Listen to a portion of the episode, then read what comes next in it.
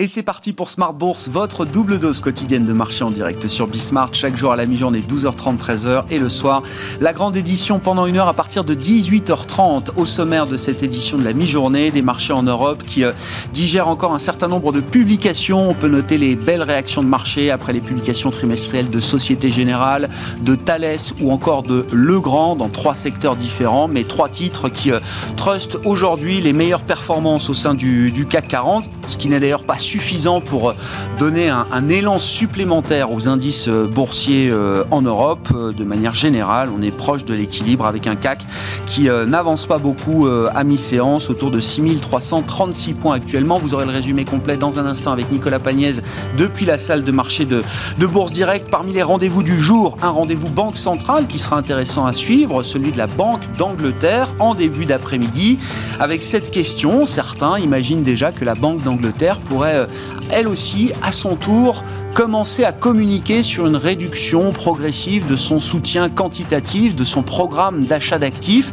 Certaines ont déjà commencé, hein, des banques centrales de second rang, on va dire ça comme ça, le Canada, la Nouvelle-Zélande et peut-être la Banque d'Angleterre. Ce sera à suivre en début d'après-midi euh, tout à l'heure. On parlera de la macro-américaine dans un instant avec Thomas Kosterg, économiste senior euh, euh, en charge de suivre les États-Unis chez Pictet Wealth Management avec le grand rendez-vous de demain, l'emploi américain. On, attend un chiffre très très fort avec quand même une question. Est-ce que les entreprises vont retrouver aussi facilement la main-d'œuvre actuellement euh, disponibles Est-ce que les entreprises vont pouvoir réembaucher aussi facilement au rythme de leurs besoins? Question qu'on posera à Thomas Kosterk dans un instant. Et puis, euh, dans cette demi-heure, nous évoquerons le, grand sujet de euh, l'économie net zéro, la net zéro économie, avec Laurent Babiquian, le directeur des marchés de capitaux du CDP Europe, Carbon Disclosure Project, avec cette question comment est-ce qu'on va pouvoir résoudre l'équation entre des institutions financières, des établissements de crédit, des banques, pour dire les choses euh, simplement, qui euh, s'engage à tour de rôle à atteindre l'objectif carbone zéro net euh, à horizon 2030-2050. C'est les objectifs qu'on se vise. Et comment faire face à la réalité de terrain, sachant que on est loin du compte du côté des entreprises. Une entreprise sur 10 aujourd'hui en Europe est alignée sur la trajectoire 1,5 degré. Laurent Babiquian nous précisera tout ça donc dans cette demi-heure de Smart Bourse en direct jusqu'à 13h.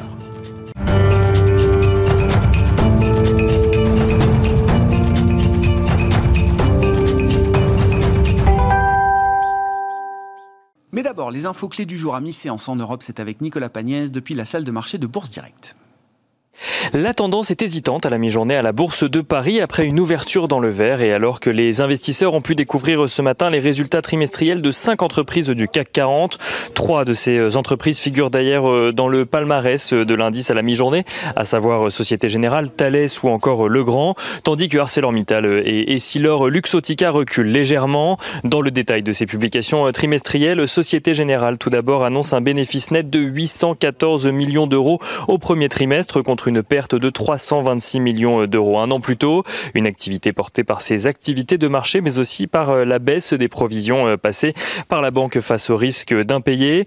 Société Générale qui vise d'ailleurs euh, une croissance de ses revenus supérieure à ses coûts ainsi qu'une réduction du coût du risque de près de moitié sur l'année. Autre valeur a publié ses résultats ce matin. ArcelorMittal annonce de son côté des résultats trimestriels en progression avec un chiffre d'affaires à 16,1 milliards de dollars. L'acieriste fait également état d'un résultat résultat net de 2,3 milliards de dollars environ contre une perte de 1,1 milliard de dollars un an plus tôt. ArcelorMittal qui se montre d'ailleurs confiant dans la croissance mondiale de consommation d'acier sur l'année 2021. Le Grand fait état de son côté d'un bon premier trimestre grâce à une progression de la demande d'infrastructures électriques et informatiques sur la période. Le groupe vise à présent une croissance comprise entre 4 et 7% de son chiffre d'affaires avec une marge opérationnelle ajustée euh, qui serait-elle entre 19,6% et 20,4% de son chiffre d'affaires. On continue avec Thales, Thales qui annonce renouer avec la croissance sur le premier trimestre. Son chiffre d'affaires progresse de près de 2% à périmètre constant à 3,9 217 milliards d'euros très exactement, grâce notamment à son activité de cybersécurité qui a compensé le recul de son activité aéronautique. Et on continue avec Essilor Luxotica qui annonce de son côté des revenus en forte progression grâce à ses marchés en Amérique du Nord mais aussi en Chine. Son chiffre d'affaires progresse de 7,3% à un peu plus de 4 milliards d'euros. Pour l'ensemble de l'année, Essilor Luxotica annonce viser une performance au moins similaire à celle de 2019. Au-delà des valeurs du CAC 40, on note également que Air France euh, annonce euh, s'attendre à un deuxième trimestre toujours compliqué après un premier trimestre encore plombé par les mesures de restriction. La perte de la compagnie aérienne s'élève à 627 millions d'euros au premier trimestre et devrait, selon le groupe, atteindre le même niveau au deuxième trimestre. Ça, c'était pour euh, les valeurs à suivre aujourd'hui à la Bourse de Paris. Du côté macroéconomique, à présent, on note que les investisseurs prendront connaissance de la décision de politique monétaire de la Banque d'Angleterre cet après-midi, alors que l'indice PMI des services euh, au mois d'avril au Royaume-Uni connaît une très forte croissance avec euh, l'allègement des mesures de restriction. Il passe de 56,3 points au mois de mars à 61 points euh, au mois d'avril, une croissance que l'indice n'avait pas connue depuis 7 ans. Et de manière générale, on note que les craintes d'une réduction du soutien de la Fed restent en toile de fond sur les marchés financiers internationaux. Les analystes de Bloomberg estiment en effet que le processus pourrait débuter dès le quatrième trimestre de 2021. Euh, une perspective que Janet Yellen, secrétaire au Trésor américain et ancienne présidente de la Fed, a malgré elle alimenté en estimant lundi euh, qu'une hausse des taux pourrait être nécessaire pour contenir une surchauffe de l'économie avant de faire machine arrière quelques heures plus tard. Il n'en reste pas moins que pour le moment, Jérôme Powell euh, reste sur sa position, à savoir qu'il est trop tôt pour se poser la question actuellement. Nicolas Pagnès en fil rouge avec nous tout au long de la journée sur Bismart depuis la salle de marché de Bourse Direct.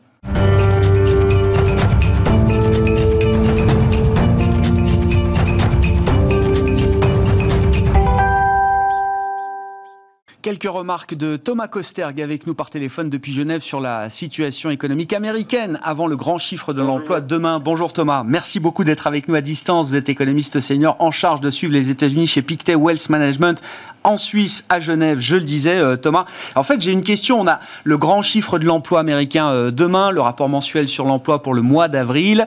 On attend des chiffres très élevés, au moins aussi forts que les créations d'emplois qu'on avait pu observer le mois précédent, autour de 1 million d'emplois peut-être attendus sur le mois d'avril. Euh, Thomas, est-ce que les entreprises américaines vont pouvoir réembaucher aussi vite, aussi rapidement toute la main-d'œuvre dont elles ont besoin aujourd'hui?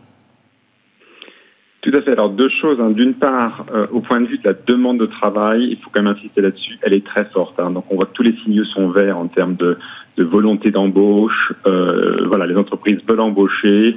Euh, clairement, si on mettait euh, tous les indicateurs macroéconomiques qui sont relatifs au marché de l'emploi, on pourrait avoir, d'après les modèles dits traditionnels, euh, ça pointe vers 1,5 million d'embauches potentiellement euh, le mois dernier, donc euh, sur un chiffre très fort.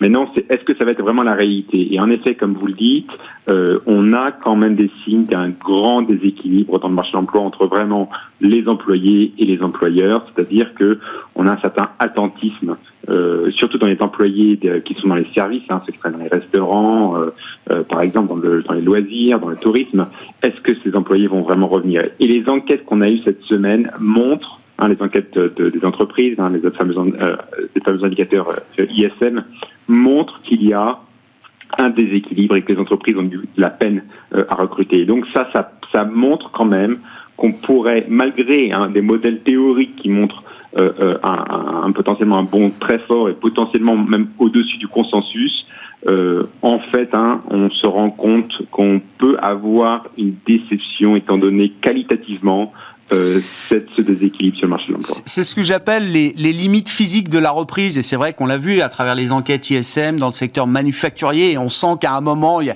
une telle demande, de telle pénurie du côté de l'offre, qu'il y, y a, une limite physique qu'on euh, qu'on peut pas franchir. Mais sur le marché du travail, comment vous expliquez, alors qu'on a peut-être, euh, alors officiellement, je crois que le chiffre est de 8 millions, 8 millions 5 de, euh, d'emplois encore détruits par rapport au niveau d'avant-crise, peut-être 10 millions, même si on prend des bases élargies sur le marché du travail, euh, Thomas. Comment vous expliquez que certains employés peut-être ne soient pas euh, tout de suite disponibles pour euh, correspondre à un emploi qui est aujourd'hui en attente d'être pourvu? Alors l'explication est assez simple aux États-Unis. Euh, elle a trait à la générosité du gouvernement fédéral. Je rappelle que les allocations chômage ont été dopées hein, jusqu'au mois de, septembre. Et en effet, euh, il, est, euh, il est quand même à souligner que certains employés préfèrent en effet les allocations chômage euh, qui ont été vraiment ben, dopées et redopées une fois que Biden est, est arrivé au pouvoir euh, au mois de mois de janvier, hein, puisque les, les allocations chômage donc ont été donc euh, les allocations chômage extraordinaires du gouvernement fédéral euh, sont ont été étendues jusqu'au mois de, de, septembre. Donc en effet, il y a un problème là-dessus c'est que euh, il y a euh, et notamment ce qui se passe, c'est que il y a deux façons hein, d'ajuster euh, l'offre et la demande hein, sur un marché à travers la quantité ou à travers le prix. Et là, on n'a pas l'impression que les entreprises américaines ont envie de matériellement augmenter les salaires. Et donc, il y a un ajustement par la quantité qui se fait, c'est-à-dire simplement les, les employés préfèrent soit rester chez eux, ou aussi, hein, on a aussi des phénomènes que les, les, salariés ont changé de, de secteur d'activité pendant la crise. Hein. Ça, c'est un, un, phénomène important. Et d'ailleurs, troisième phénomène qui, qui, qui est aussi rentrant compte hein, dans ce déséquilibre entre l'offre et la demande sur le marché de l'emploi, c'est qu'il y a des nouveaux secteurs hein, qui sont apparus. Je pense notamment euh, euh, évidemment là au secteur de l'internet, mais aussi euh, au secteur de nouvelles énergies. Et, et, là, il y a des nouveaux métiers euh, qui sont qui sont nécessaires, qui sont demandés, et il n'y a pas forcément en face les, les, employés qui ont les, les qualifications nécessaires. Très intéressant, on suivra avec beaucoup d'attention effectivement ce, cette dynamique du marché du travail euh, américain. Alors on a eu les chiffres de création dans le secteur privé hier qui étaient plutôt en accélération par rapport au, au mois de mars. On aura les inscriptions hebdomadaires au chômage cet après-midi et puis ce grand rapport mensuel du marché du travail américain demain à 14h30 heure française. Euh, Thomas, je voulais que vous m'apportiez aussi peut-être un, un, éclairage alors sur la, la petite phrase de Janet Yellen qui a fait couler un peu d'encre euh, en début de semaine. Janet Yellen qui s'exprimait. Alors c'est un, ce sont des remarques et des commentaires qui avaient été enregistrés enregistrés euh, le lundi, je crois, et qui ont été diffusés euh, dans la journée de, mardi. Euh, une conférence ou des remarques au cours des, desquelles Janet Yellen a, a évoqué la possibilité d'une forte croissance américaine et que à un moment, peut-être, si cette forte croissance s'installait dans le temps, il faudrait, j'essaye de traduire, il faudrait peut-être qu'à un moment les taux d'intérêt augmentent quelque peu pour éviter un risque de, de surchauffe trop important de l'économie américaine. Évidemment, avec un passé encore récent de présidente de la Fed, tout le monde a sauté sur cette petite phrase. Comment est-ce qu'on l'explique? Est-ce que c'est une gaffe de la part de Janet Yellen? Est-ce que c'est un argument que vous achetez ou est-ce qu'il y a d'autres explications possibles, Thomas? Oui, alors je dirais pas trop dans, dans ces euh, propos, même si en effet, hein, ils ont, ils ont évidemment, euh, sont sujets à beaucoup d'interprétations, surtout qu'il y avait une certaine ambiguïté, puisqu'on ne sait pas si euh, Janet Yellen se faisait référence au taux de marché, un taux d'intérêt long terme dicté par le marché, ou si elle faisait référence au taux de la réserve fédérale, le taux court terme. Elle n'a pas parlé, je crois, dans la version anglaise. Dans la version anglaise, elle parle pas des Fed funds, elle parle des interest rates. Voilà, interest rates, mais euh, de facto, étant donné son ancienne mm. casquette euh, de présidente de la Fed, euh, de facto, il y a une, voilà, les gens ont fait un, comme un raccourci en disant est-ce que c'était potentiellement un signe que la Fed devrait peut-être resserrer les taux davantage. Voilà, moi je, je pense que c'était un peu une maladresse plus qu'autre chose. Il n'y avait pas de, de, de, de signe concernant la politique monétaire de la Réserve fédérale, surtout qu'il y a eu un avalanche de speech euh, donc de discours hein, des membres de la Fed, qui sont tous quasiment à l'unisson pour dire on n'est pas prêt de retirer les achats d'actifs et on est encore moins prêt pour remonter les, les taux d'intérêt. Donc on a un message globalement très dovish euh, de la part de la, de la, de la Réserve fédérale. C'est aussi pour ça que le marché obligataire lui-même ne s'est pas plus excité que ça euh, après les propos euh, de, de Janet Yellen. Je pense que voilà, c'est une maladresse et, en, et j'ai envie de dire aussi simplement un constat de la situation qui fait qu'en effet, les taux d'intérêt long terme ont eu tendance à monter depuis le début de l'année, euh, en partie parce que voilà, la politique mmh. monétaire euh, est très euh, expansionniste, la politique budgétaire est également très expansionniste, et en plus, on a une reprise cyclique au niveau mondial, tout ça qui, euh, dans les, la théorie macroéconomique, hein, quelque chose dont elle est très friand d'ailleurs, euh, la théorie macroéconomique dit que les taux long terme, en tout cas, doivent monter dans ce contexte.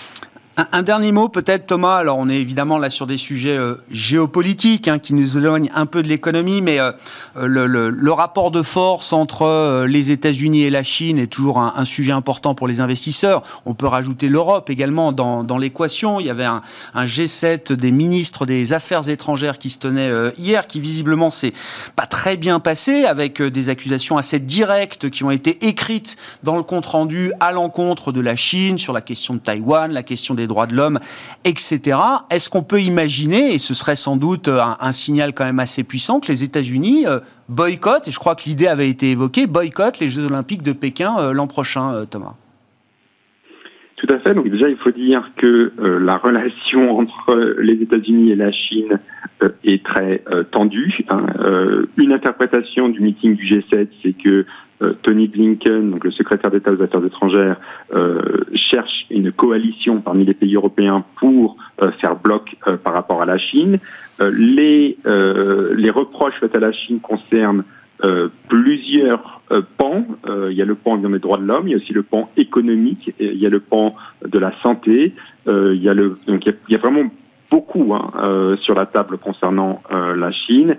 Euh, la question euh, des Jeux Olympiques de 2022 euh, est en effet une, une, vraie question, puisque c'est des choses, hein, c'est des thèmes qui courent mm. à, à, Washington. Est-ce que la, la, les États-Unis ne devraient pas boycotter ces Jeux Olympiques? Je pense pas qu'on ira jusque-là, euh, mais le fait même de poser la question ah euh, montre à quel point la relation euh, est, est, est, tendue. Hmm. et beaucoup d'officiels américains se penchent hein, sur la question et notamment sur la question de Taïwan. Et notamment ces derniers jours, la vraie question c'est quid du support américain à Taïwan? Et faut-il clarifier la doctrine par rapport à Taïwan? Et je pense qu'en sous-main, cette tension-là continuera, à mon avis, euh, à affecter le moral des, des, des investisseurs. Euh, puisque encore une fois, on est dans un statu quo hein, par rapport à l'ère Trump. Euh, il n'y a pas d'escalade dans les, les, menaces concrètes, dans, dans, la, dans, les répercussions concrètes, euh, mais il n'y a pas non plus de désescalade. Hein. Voilà, les tarifs douaniers sont en place, les contrôles à l'export, notamment sur la technologie, restent en place. Donc on est dans une situation qui reste euh, très tendue. Merci beaucoup Thomas. Merci pour vos, vos commentaires du jour sur la situation américaine. Thomas Kosterg, économiste senior en charge de suivre les États-Unis chez Pictet Wealth Management à Genève.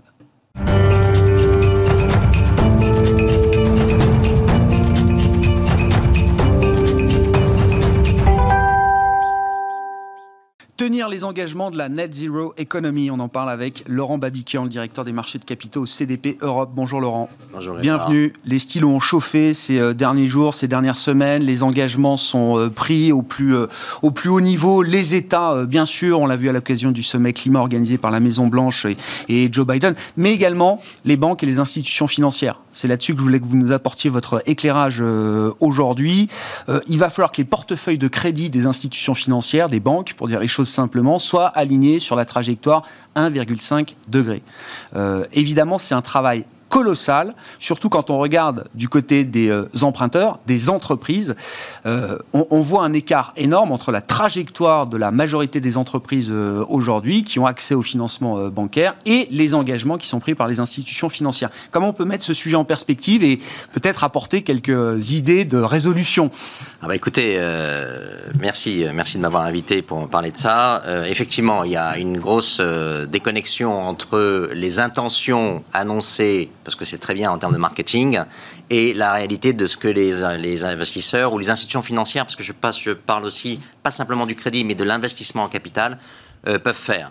Euh, on a euh, fait une étude il y, a, il y, a, deux mois avec Oliver Wyman où on démontrait en Europe qu'il y avait entre les banques européennes qui avaient annoncé qu'elles voulaient être neutres en carbone en 2050, donc net zéro économie, euh, et la réalité des entreprises auxquelles elles pouvaient euh, prêter de l'argent, il y avait un gap à peu près de 4 trillions, 4 000 milliards euh, d'euros d'argent qui dit qu'il veut être neutre en carbone et de la réalité sur le marché, vous l'avez dit tout à l'heure, une entreprise sur 10 aujourd'hui en Europe est alignée sur un monde à 1,5 degré.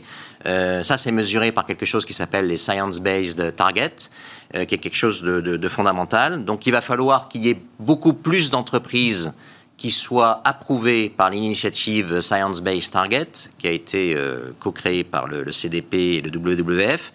Et aujourd'hui, il n'y a que 688 sociétés agréés, Science Based Target. Il y a encore le même nombre, à peu près 700 qui veulent en être, Hmm. qui sont dans le processus.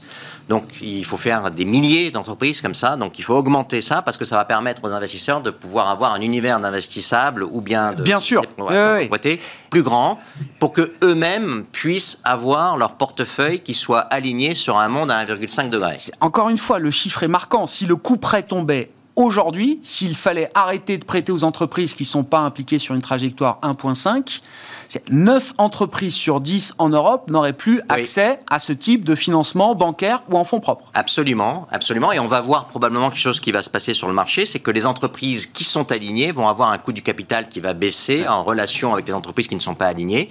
Donc ça, je pense qu'on va commencer à le voir euh, très très vite, puisque maintenant la pression augmente. En plus, il y a la COP 26 qui arrive. Donc ça, c'est une, une chose. La deuxième euh, chose, c'est que les investisseurs eux-mêmes, il faut qu'ils soient beaucoup plus transparents. Aujourd'hui, ils ne déclarent que très peu leur scope 3, c'est-à-dire la teneur en carbone de leur portefeuille de crédit ou de leur portefeuille d'action. Et ce qui est le scope 3 d'un investisseur et euh, ce qu'on appelle les émissions financières est égal à 700 fois euh, les émissions directes, c'est-à-dire la lumière dans les bureaux ou euh, l'énergie nécessaire pour avoir les écrans Bloomberg dans les salles de marché, des choses comme ça. Donc c'est peanuts. Et donc il y a très peu, il y a que 25% euh, des euh, institutions financières Ouais, ouais. qui déclarent quelque chose sur le scope 3, pas 100% de leur scope 3, euh, quelque chose, et en général, c'est inférieur à 50%. Donc on est très très loin d'avoir une transparence réelle de ce que financent les investisseurs aujourd'hui sur le marché. Ça, c'est un vrai problème. Ouais, il faut, il faut peut-être préciser, même réexpliquer ce qu'est ce scope 3 et à quoi ça correspond quand on est une institution financière. C'est l'argent l'argent que j'ai prêté, au final, comment est-ce qu'il est utilisé et quelle est l'empreinte environnementale finale De cet argent. du Absolument. crédit que j'ai pu euh, octroyer à une entreprise? Alors du crédit que j'ai pu octroyer ou bien Comment- de l'action que j'ai achetée. Comment on peut arriver à mesurer ça? Est-ce que c'est réaliste de se dire qu'une banque, euh, dans les activités de financement au sens large qu'elle peut avoir, peut aller jusqu'à mesurer en fin de chaîne? Oui. L'empreinte de l'euro qu'elle a prêté euh, Elles vont à une entreprise qui va l'utiliser aussi de- du- d'une manière qui dépend pas forcément de, de- de- de la banque Oui, mais elle va, elle va, elle va être obligée de le faire.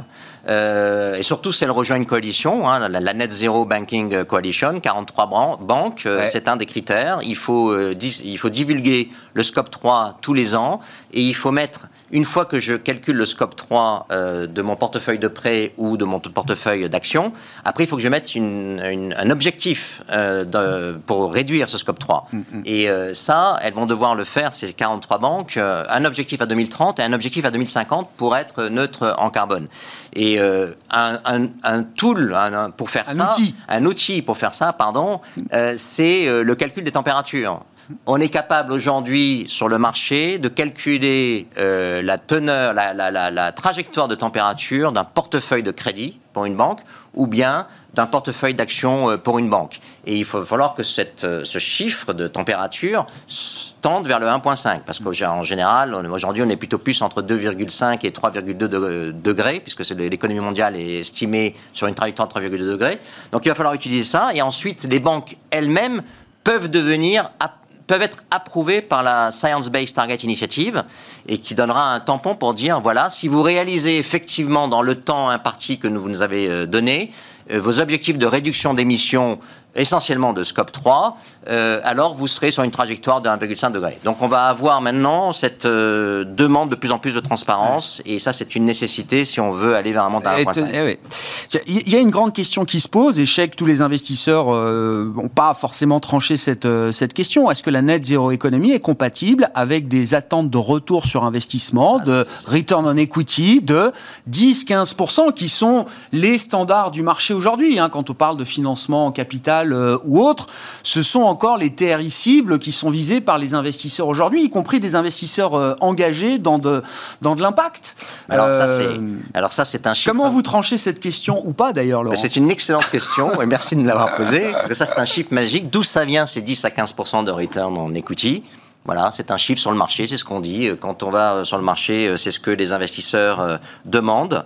Euh, effectivement, si vous faites ça, ben, ça veut dire que vous allez devoir euh, financer euh, des entreprises qui vont faire des gros projets internationaux et autres. De l'innovation, de l'innovation, oui, peut-être aussi un petit peu d'optimisation fiscale, ce qui n'est pas forcément bon, le, bon côté des choses.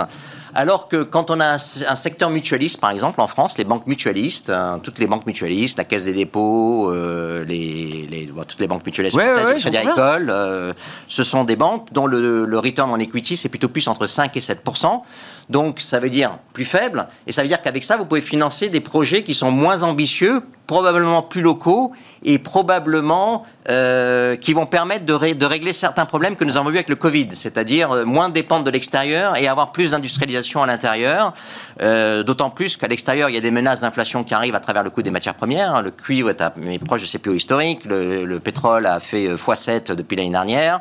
Euh, donc on n'a pas encore atteint le pic du pétrole. Il y a plein de gens qui disent qu'on l'a atteint, mais on l'a pas encore atteint.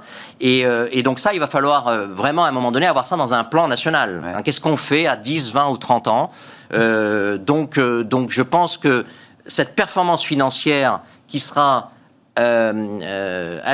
doublée d'une performance de l'impact de ce que je fais. Je finance plus local, je finance plus des projets qui vont avoir plus d'impact sur les populations, sur le bien-être général.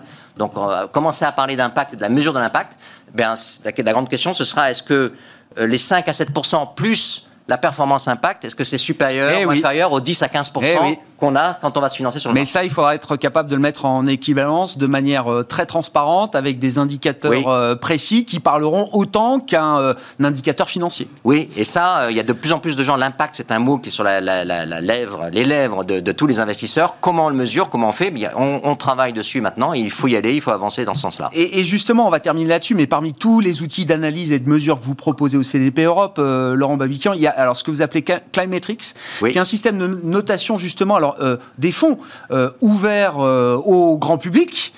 et moi, en tant qu'épargnant investisseur, je vais pouvoir les regarder. Quel est le fonds mieux disant pas juste en termes d'empreinte carbone, ça va bien au-delà. La notation que vous mettez en place aujourd'hui est bien plus large que le, le seul sujet carbone. Absolument, compris. on prend en compte la gestion durable de la ressource en eau et l'impact des entreprises sur la déforestation. Donc on a créé un système qui s'appelle Climatrix, qui est une note euh, holistique qui permet euh, de mesurer euh, l'impact environnemental de 20 000 fonds d'investissement, un tiers du marché. C'est accessible sur un site internet, c'est ouvert au public, et ce serait absolument extraordinaire que tous vos auditeurs... Donc c'est cdp.net, hein, c'est ça? Oui. c'est gratuit, ouvert au public? Exactement, cdp.net slash programme Climatrix, je n'ai pas exactement le... Oui, non, mais cdp.net et on cherche Climatrix. Et, et là, vous avez... N'importe qui peut avoir accès à, cette notation. Et les fonds à 5 feuilles, donc c'est remonté par des feuilles, sont les meilleurs fonds. Ce sont les fonds dont on peut dire qu'ils ont clairement commencé à transitionner vers une économie bas carbone, résiliente en eau et dont l'impact sur les forêts est, positif, c'est-à-dire très peu de déforestation. Et Donc 5 feuilles à retenir, il faut chercher des fonds à 5 feuilles, il y a à peu près 1200 fonds en ce moment qui ont 5 feuilles sur les 20 000 fonds que nous notons. Et c'est un système de notation qui... Euh, qui euh, dépasse, par exemple, l'étage des labels. Ah oui, bien sûr. D'accord. Bien sûr. C'est au-dessus des labels. Les labels, deux, deux, entreprises peuvent recevoir un label si elles répondent à un cahier des charges. Ça, c'est bien. Mais je ne sais pas quelle est la meilleure des deux euh, par rapport à un monde à 1,5 degré. Alors qu'avec Climatrix, je sais qu'un fonds à 5 feuilles est nettement meilleur qu'un fonds à 4 feuilles. Et, donc, et les deux peuvent être labellisés ESR sous, la réglementation française actuelle. Exactement. Puisqu'on prend dans la notation Climatrix, on donne des, points supplémentaires aux fonds s'ils ont un label.